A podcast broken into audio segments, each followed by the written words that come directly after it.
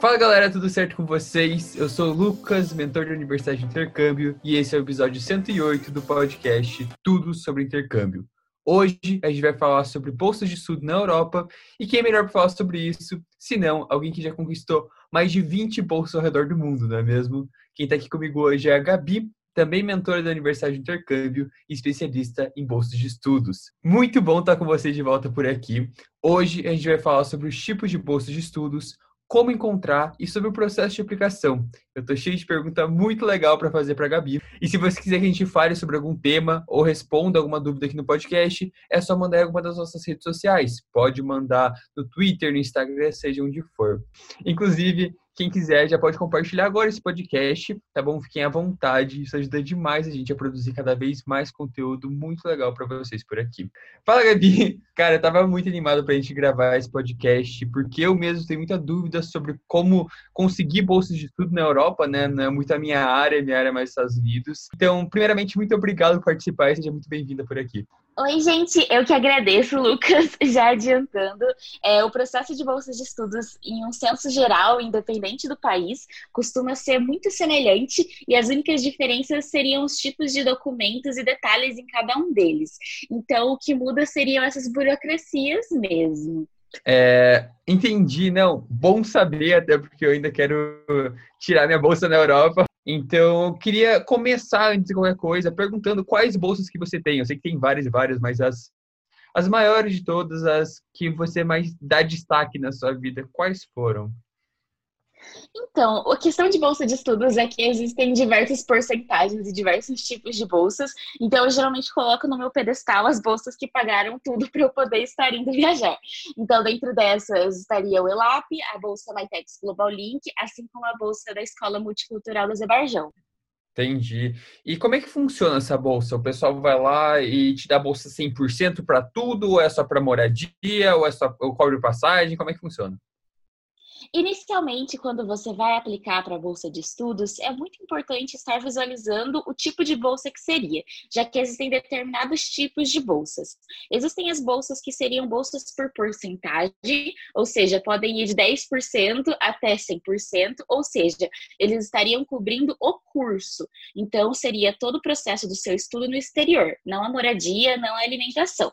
Existe também o tipo que seria a full ride, que seriam as bolsas que além do curso também vai estar cobrindo a moradia, a alimentação, a passagem, o visto etc. E também existe um tipo um pouco mais raro, geralmente se divide entre esses dois, mas que seria 100% mais auxílio. Então, uma bolsa 100% para o curso, mais um auxílio financeiro que pode vir através de moradia, um meal plan, ou seja, um auxílio alimentício, assim como um processo talvez de auxílio dentro do visto. Hum, entendi. E como é que você faz para encontrar todas essas bolsas? Assim, do nada você, você pede? Como é que funciona? Eu acho que o processo principal para encontrar bolsas de estudos é ficar muito ligado no site de universidades e institutos que têm bolsas de estudos para oferecer, mas no momento não estão abertas, assinar newsletter de todos, todas essas universidades e todos esses institutos, para garantir que quando abrir alguma coisa você vai ser a primeira pessoa a saber. E também um dos pontos principais seria o networking. Então, em todas as oportunidades que você conseguir, sempre fazer networking, porque uma coisa pode levar a outra. Um exemplo disso é que quando eu estava na Índia, eu fiquei sabendo da bolsa de estudos para o Azerbaijão e apliquei seis meses depois e estava lá. Então isso é muito importante. Entendi. Você comentou um pouquinho sobre a aplicação, né? Mas quais documentos que você envia? Como é que funciona normalmente? Sempre é muito importante, novamente, observar o edital, já que existem determinados documentos que são requeridos em um edital que podem não ser requeridos em outros. Mas, de forma generalizada, costuma-se pedir uma carta de motivação, carta de recomendação, currículo, testes de proficiência e documentos padrões, como, por exemplo, histórico escolar traduzido, assim como o diploma. Legal, legal. E como é que você escolhe, né? Pelo visto você conseguiu várias e várias bolsas, mas como é que você escolhe para qual você vai aplicar e para qual que você vai realmente? Porque são várias oportunidades, né? É uma grande loucura e o foco é muito importante nesse momento. Justamente porque quando existem muitas oportunidades, que é o que todo mundo vai perceber a partir do momento que você começa a assinar newsletter de absolutamente tudo, o foco vai entrar em ação. Justamente utilizando de três dicas principais que eu sempre passo, que seria Primeiro, ver os pré-requisitos de cada oportunidade. Não adianta aplicar para oportunidades que você não estaria cumprindo os pré-requisitos, justamente porque o pré-requisito é o corte. Quem está abaixo não vai entrar. Então, se pede uma pessoa com 23 anos e etc., e você tem 19, provavelmente não é a melhor bolsa no momento. E a segunda dica seria basicamente observar o perfil dessa bolsa de estudos e ver se você tem o perfil que eles buscam. Isso geralmente em questão de perfil vai estar na missão e na visão da oportunidade, e todo mundo através de autoconhecimento vai conseguir ver se se encaixa ou não no perfil. E também depois identificar no currículo quais atividades essa pessoa tem que consegue demonstrar esse perfil. A terceira e última dica que eu geralmente costumo sugerir é a questão da vontade mesmo. Quando a gente utiliza da primeira e da segunda dica, vai sobrar uma lista de algumas bolsas. E daí é a questão de qual bolsa faz mais sentido para para essa pessoa no momento e qual bolsa faz mais sentido em questão de objetivos carreira e o país que talvez essa pessoa deseja conhecer também.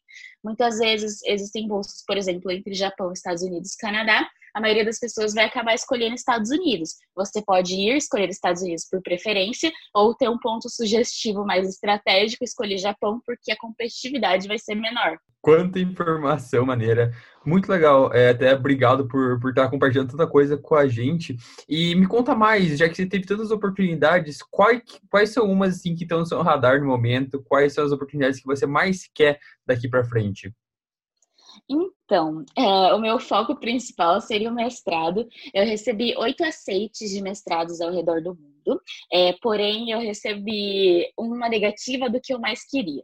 Então, eu neguei todos os outros e resolvi esse ano focar justamente nesse um que eu não passei, é, para conseguir realmente estar indo com uma full ride para a universidade com o curso que eu mais quero. Então, esse é o que está no meu radar. Então, isso seria o foco no momento. Ah, tá. Só isso. Massa. um, e me conta também quais bolsas que, tipo assim, vamos dizer, eu tenho 18 anos agora, eu tenho 22 anos agora. Quais bolsas que você indica para cada idade, sabe? Você consegue fazer uma, uma base assim? Eu sei que tem várias diferentes, eu sei que depende uhum. da pessoa, mas você tem alguma, alguma dica assim, tipo, putz, eu tenho 18 anos, uma pessoa que tá, tem 15 tá ouvindo esse, esse podcast. Tenta dar umas dicas assim, você consegue? Claro quando as pessoas estão no ensino médio, geralmente a média de idade é entre 14 e 18, eu falaria para observar oportunidades como o jovem embaixador, que é opa, o jovem embaixador, que é patrocinado pela embaixada dos Estados Unidos, o Parlamento de Meio no Mercosul, que é um programa muito interessante que leva os jovens para a Argentina para estar realizando um projeto que é um projeto pessoal que pode passar pelo conselho na Argentina. É, e eu também indicaria estar observando o processo de high school no exterior, que o Lucas é mais experiente do que eu, assim como o processo de boarding schools. Algo muito interessante também seria, por exemplo, as bolsas oferecidas para summer courses e prep courses dentro de instituições, como, por exemplo, as famosas Ivy Leagues, que oferecem, por exemplo, é, Stanford Summer Course, com prep courses que dão bolsas que chegam até 100%. Então, isso é muito interessante para pessoas que estão com 18 anos e na faculdade que foi o meu caso, eu entrei com 17. Existem muitas oportunidades para você também. Então, se você se encontra na faixa etária entre os 17 anos e os 22, que é geralmente o período que se encontra na faculdade, é muito, muito interessante estar observando summer courses também, que oferecem bolsas de estudos para alunos que querem se especializar no tópico da sua major, ou seja, no tema principal da sua graduação, assim como a graduação sanduíche, que eu sempre falo. Existe também oportunidades de conferências internacionais, é, assim como existem simpósios científicos que podem ser realizados em diversos países, experiências culturais voltadas somente para pessoas que estão na graduação, assim como existe a oportunidade de ser um pesquisador lá fora, ainda estando na graduação para o pessoal que está aí na média 23 para cima, que seriam as pessoas que geralmente costumam buscar um processo de mestrado, PhD, eu super recomendo estar observando bolsas que sejam fellowship e full rides dentro do site das instituições de mestrado que têm interesse, já que bolsas de estudos funcionariam como uma escada e o topo disso seria o mestrado e a pós-graduação por conta do incentivo à pesquisa em diversos países. Então, justamente isso ia ser a motivação para estar oferecendo bolsas de estudos e por isso observar isso dentro do site da universidade vai garantir que você consiga muitas bolsas. Meu Deus, quanta oportunidade. Nossa senhora, eu quero reouvir esse podcast e anotando todas as coisas, porque, nossa senhora, foi realmente muita coisa. É, nossa, muito massa, de verdade. Você tem alguma dica final para o pessoal? Eu sei que você já deu várias por aqui, mas tem algo a mais que você acha que o pessoal precisa saber? O próximo passo depois de ouvir esse podcast, me conta aí, tem mais algum dado final? Eu acredito que o primeiro passo após o podcast seria decidir qual tipo de bolsa as pessoas querem. Porque, por exemplo, existem pessoas que já se formaram no ensino médio que querem uma bolsa para high school, mas isso é um pouco impossibilitado devido à parte burocrática. Então, justamente está pensando qual bolsa você quer e qual bolsa é melhor para você nesse momento, refletindo justamente sobre as qualidades que você tem, o que você tem a oferecer e o que você tem a ganhar. Depois disso, eu sugiro que comece a pesquisar essas bolsas no Google. É Google mesmo, Google Search, super simples. E até a página 10 do Google, se precisar.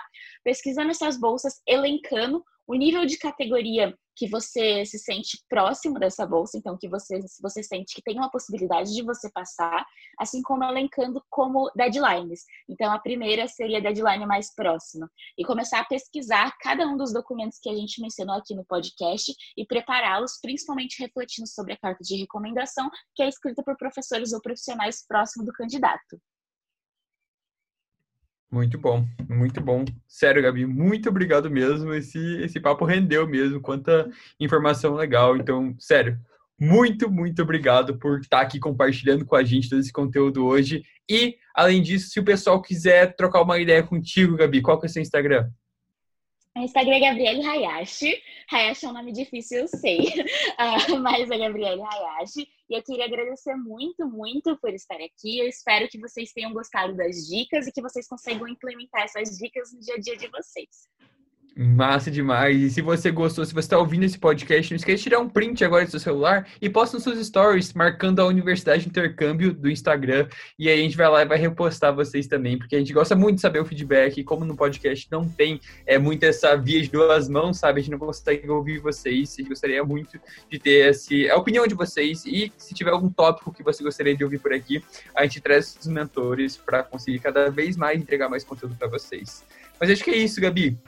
Bom, se você gostou do conteúdo, se você quiser ouvir mais podcasts como esse, a gente tem centenas de podcasts por aqui. E aproveita e compartilha com seus amigos para ajudar nosso podcast a crescer cada vez mais e a gente a trazer cada vez mais convidados mais incríveis. Muito obrigado mesmo e boa sorte nos seus estudos.